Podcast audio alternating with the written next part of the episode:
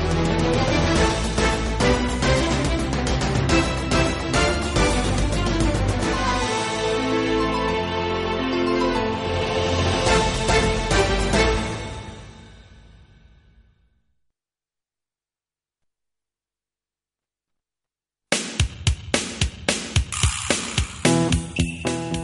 Durante la última década del siglo XX se han detectado por vez primera la aparición de 30 enfermedades nuevas, nunca antes descritas. Han surgido de repente, sin dar aviso, poniendo en jaque los sistemas sanitarios de todos los países y amenazando la economía global. Todas ellas comparten dos características. Tienen tendencia a convertirse en epidemia y la gran mayoría, prácticamente todas, están provocadas por un virus que procede de animales silvestres. Hoy asistimos a la aparición de una de estas enfermedades procedentes de un virus animal. Virus que abandona su hábitat y se prepara minuto a minuto, por pura casualidad, para crear una epidemia que se extienda por todo el mundo. Puede ser la primera pandemia del siglo XXI. ¿Es un hecho aislado? ¿Estamos asistiendo quizá a un incremento de las enfermedades infecciosas procedentes de virus animales?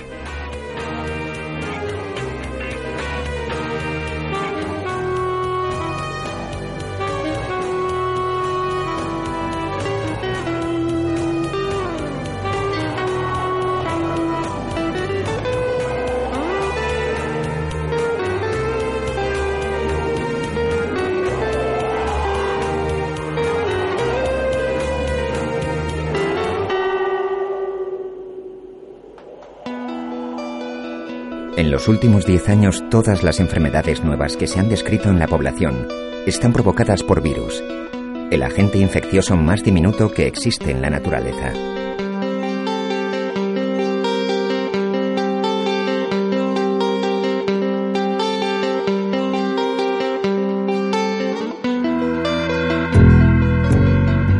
Tienen nombres como Gendra, Nipah, SARS, virus sin nombre, han aparecido de repente, provocando brotes epidémicos que solo la participación internacional ha conseguido detener. No es una lista cerrada. Desde 1997 hay un nuevo virus procedente de animales preparándose para saltar de especie. Se llama H5N1. Es una influenza, un virus de gripe aviar.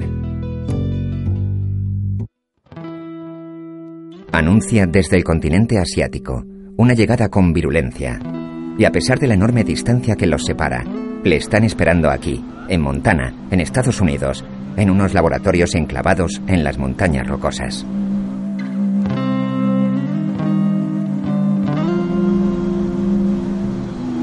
Estos científicos se están preparando para trabajar en condiciones de alta seguridad biológica que les permitan investigar con el nuevo virus y otros ya establecidos sin riesgo de contagio.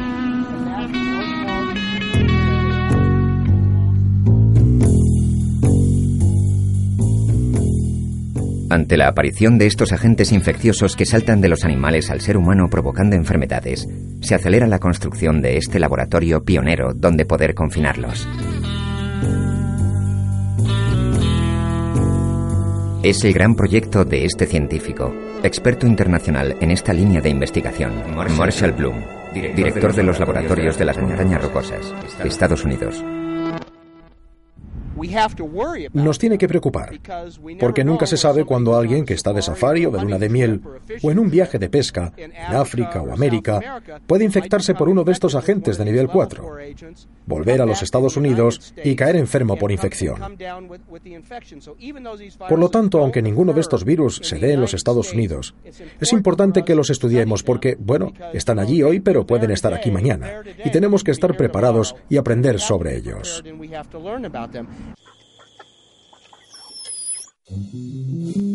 La mayoría de estos virus viven en un animal sin provocar enfermedad. H5N1 utiliza a las aves acuáticas silvestres. En ellas se multiplica, desarrollando cambios en su forma que le pueden permitir saltar del animal en el que se encuentra para infectar a otra especie. Puede ser a otro animal o al ser humano. Es un salto de especie y un virus puede hacerlo sin previo aviso. Si analizamos el ejemplo más reciente de virus que realmente preocupa a la gente, creo que tenemos que analizar el brote de influenza aviar que sigue dándose en el sureste de Asia ahora mismo. Y existen distintos tipos de virus de influenza, pero el que realmente preocupa a la gente ahora mismo es el que está afectando a las poblaciones aviares. Y la preocupación es que existe una enfermedad que, sin duda alguna, proviene de los animales. Incluso conocemos los animales. Puede ser un pato o un pollo. Entonces la preocupación es que ese virus va a pasar de ser un virus que infecta a patos y pollos a infectar a personas y que, de alguna forma, ese virus va a adquirir la capacidad de propagarse fácilmente entre personas. Para poder saltar de especie, los virus son capaces de evolucionar y cambiar sus características, su estructura, en apenas unas décadas. Un animal necesitaría para hacer lo mismo cientos de miles de años. Es como si pudiéramos asistir a la evolución de un fósil hasta llegar al animal vivo al que corresponde. La historia demuestra que en cada salto de especie aparece un nuevo virus capaz de crear una enfermedad para la que no tenemos defensa alguna. Ese es el temor frente a H5N1. Y estos son virus, virus de influenza, del tipo para el que nadie en el mundo tiene ninguna inmunidad, lo cual nos coloca ante otra pandemia de influenza que puede afectar a millones de personas en todo el mundo. Asia es la principal cuna de los virus que causan enfermedades respiratorias, los influenza. Estos virus saltan periódicamente de las aves acuáticas silvestres, su reservorio, al ser humano. Cada nueva epidemia, en cada ola de gripe, cada vez que nos infectamos lo hacemos con un virus que en su día vivió en Asia y tenía como grandes aliadas a las aves acuáticas silvestres. Pero cada 40, 50 años, siempre por un incomprensible azar de la biología, viene un virus de gripe completamente nuevo y deja una huella característica. Es un virus mortal para un gran número de aves. Hasta ahora, H5N1 está cumpliendo paso a paso lo que han hecho otros virus de gripe nuevos cuando han creado una pandemia. El salto de especie comienza en el ave migratoria silvestre, su aliada. A través de ella se transmite a las aves domésticas. Sucede a menudo en un dramático cortejo amoroso entre patos salvajes y patos domésticos. El doméstico atrae, el salvaje sucumbe y ambos comparten un lugar de encuentro donde el virus se excreta y salta de un pato a otro. Se inicia así la cadena de transmisión. El pato ya infectado transmitirá el virus a las aves de corral que le rodean en su granja. Y en este nuevo huésped el virus cambia. No se sabe por qué, pero se vuelve especialmente virulento. Hoy, H5N1 se muestra imparable. Nunca antes un virus aviar había provocado 100% de mortalidad en aves en apenas 48 horas desde que infecta. Nunca antes un virus aviar había afectado a tantos países a la vez. Hong Kong, Vietnam, Tailandia, China, Corea, Camboya, Turquía. Es un virus nuevo y cuando salte al ser humano encontrará una población completamente desprotegida. La preocupación se ha trasladado de los laboratorios de investigación a los organismos internacionales que vigilan la salud pública. Reuniones constantes en el GOARN, el centro de la Organización Mundial de la Salud encargado de la vigilancia y control de brotes epidémicos. H5N1 ha hecho saltar las alarmas mucho más que cualquier otro agente infeccioso. El portavoz del GOARN lleva ocho años alertando a los gobiernos de la amenaza que supone este virus. Dick, Thompson, portavoz del GOARN, Organización Mundial de la Salud, Suiza. Sí, creo que lo que nos preocuparía mucho sería si nos dijesen que un virus de la influenza ha adquirido características pandémicas. Eso significaría que se ha movido fácilmente de una persona a otra, hasta provocar una enfermedad grave. Nuestra preocupación actual es que existe un virus circulando en gran medida entre los pájaros, el de la influenza aviar H5N1, y que dicho virus se ha trasladado a unas docenas de personas, provocando una enfermedad grave y, en la mayoría de los casos, la muerte.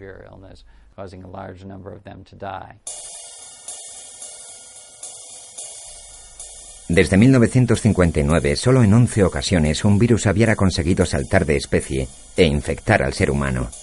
Seis de estos saltos se han producido en los últimos dos años, con un índice de mortalidad nunca visto antes en un virus aviar. La mayoría de estos últimos saltos los ha protagonizado H5N1.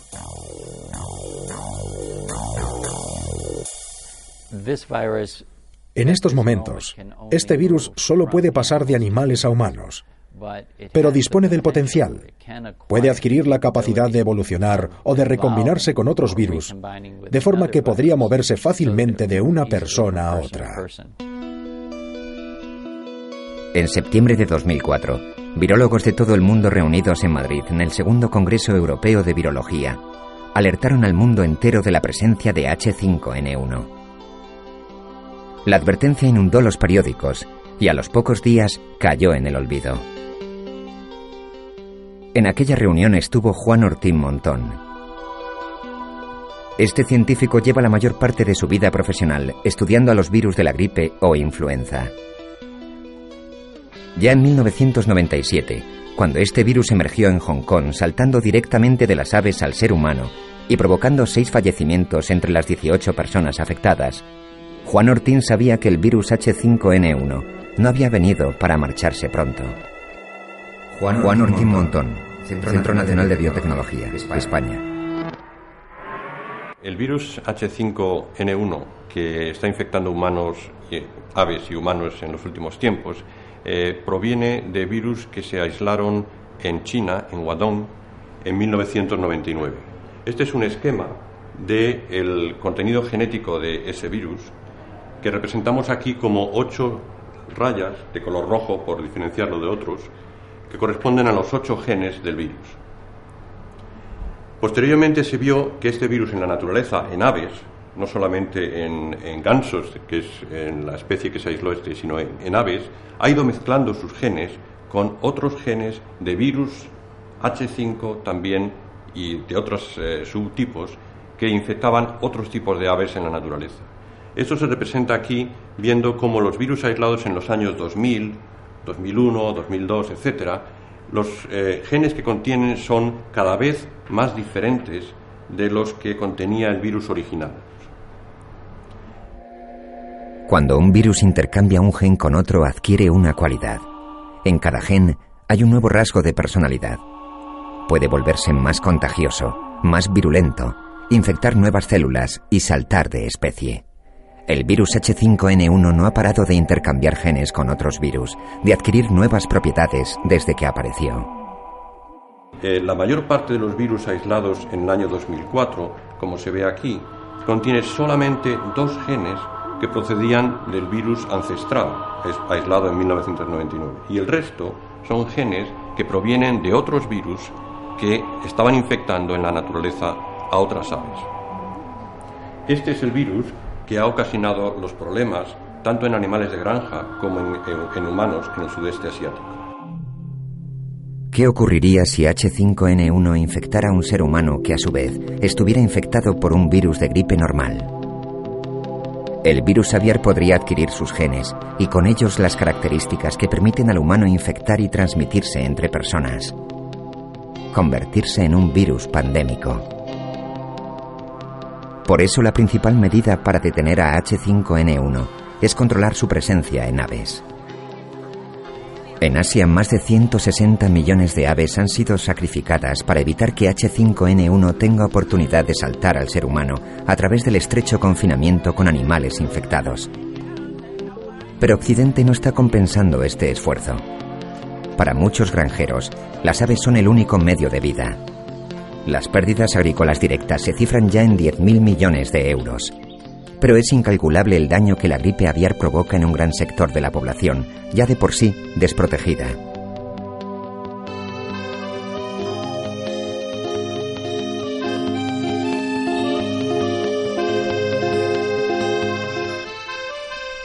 Como representante del Goarn, María Chen ha viajado a los países donde se están produciendo los brotes de H5N1 en animales. No es muy optimista sobre su control. María, Chen, Goarn, Organización, Mundial de la Salud, Suiza.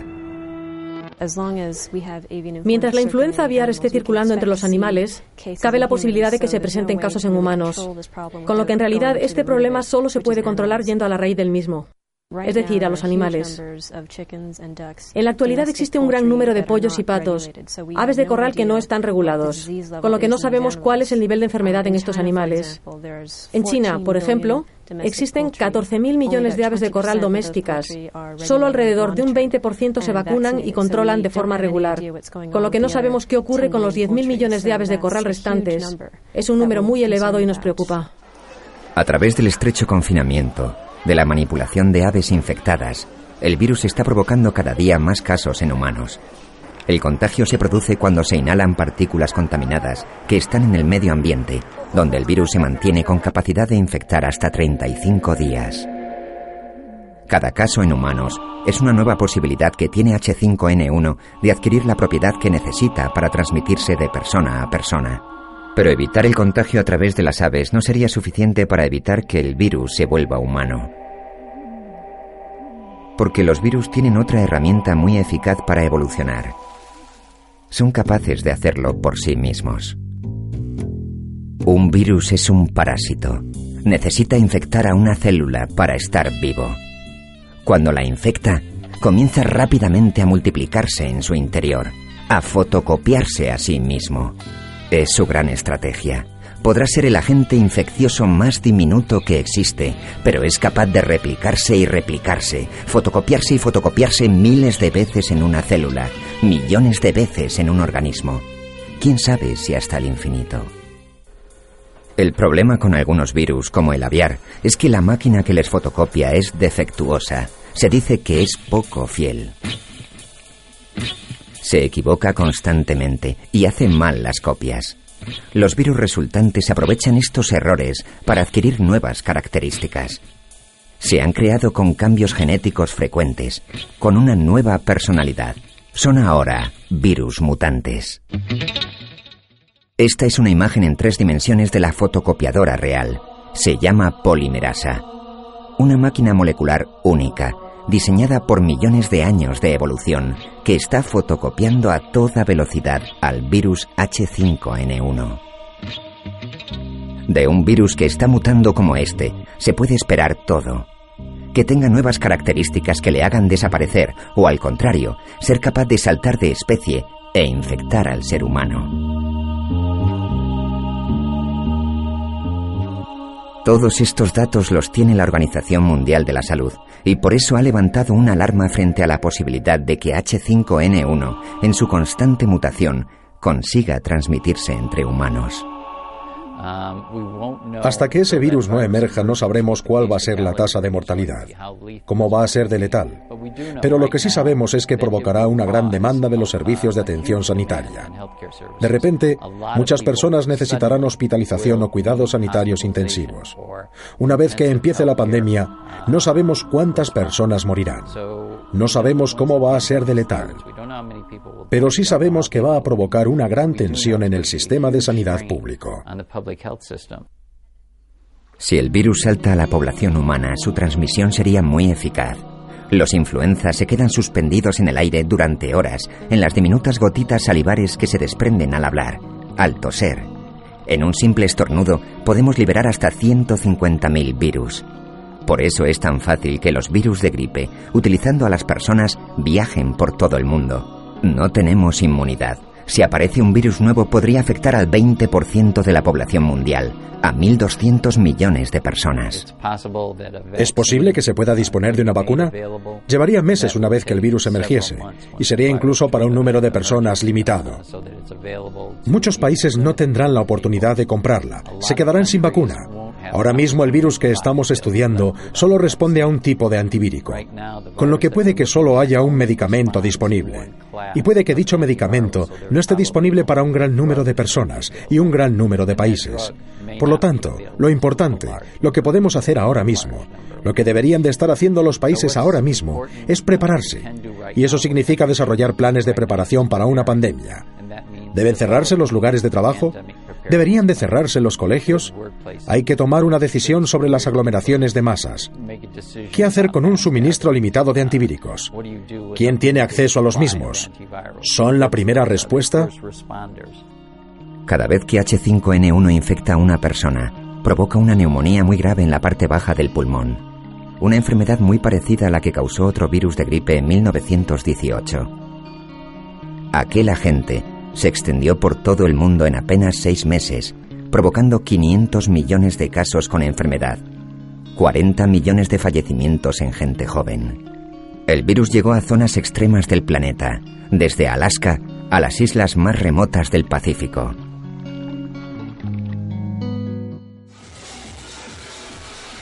Hoy la población mundial es tres veces mayor que en 1918 y está más concentrada en centros urbanos, dándose las condiciones necesarias para que el virus se propague por el aire.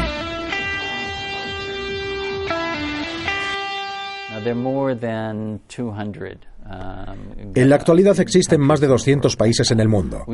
Hemos visto que menos de 50 de esos países cuentan con planes de preparación para una pandemia y algunos de esos planes ni siquiera son, se encuentran en fase de desarrollo muy tempranas.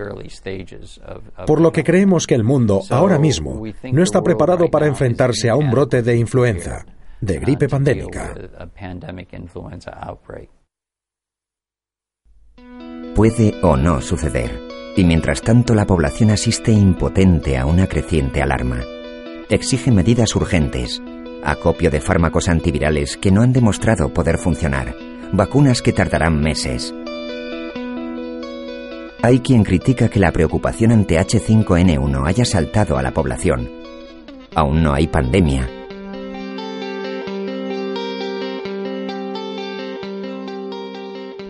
Ildefonso Hernández recuerda que hay otras enfermedades urgentes y una población vulnerable que no podrá protegerse. Ildefonso Hernández, presidente de la Sociedad Española de Epidemiología, España vamos a reducir el impacto de quién, de qué poblaciones y de qué países. Eso es lo primero, porque puede ser que parte del mundo se prepare, que esto no podemos hablar, pero habrá una parte del mundo que no estará de ninguna forma preparado. Eh, mientras que en los países desarrollados el nivel de nutrición eh, y los servicios sanitarios están en un alto nivel, en otros países es todo lo contrario. Mientras que en unos países eh, desarrollados eh, pues por ejemplo, se reduciría la mortalidad por complicaciones como la neumonía, porque hay servicios sanitarios de alta calidad. En otros países en los que se pueden denominar arrollados por el desarrollo ajeno, aunque les llamamos eh, subdesarrollados, pues en esos países el impacto de la pandemia sería mucho más grave, porque hay personas ya con un estado inmunitario y un estado de nutrición eh, muy deficitario, bien por otras enfermedades como el VIH, el virus que causa el SIDA, o por la malaria. Y también el estado de nutrición, el nivel de nutrición es, es muy malo en, grandes áreas del mundo. Es decir, el crecimiento de los niños está retrasado, el nivel de nutrición, y los hace una población extremadamente vulnerable a situaciones como la que estamos hablando. Hoy H5N1 se está propagando por aves migratorias y contagiando a la población provocando alta mortalidad allí donde llega. Que el virus termine transmitiéndose entre personas lo decidirá el azar. No hay más ley biológica en este caso que la que marca la casualidad. Lo hará, eso sí, en un solo sitio y desde allí, en apenas seis meses, se extenderá persona a persona a todo el planeta. H5N1 o el virus que venga de él mutado habrá dicho adiós para siempre al ave migratoria, su aliada. Nunca más volverá a ser un virus aviar. Y un nuevo agente infeccioso se habrá incorporado a la lista de nuevos virus procedentes de animales silvestres que en los últimos años están infectando al ser humano.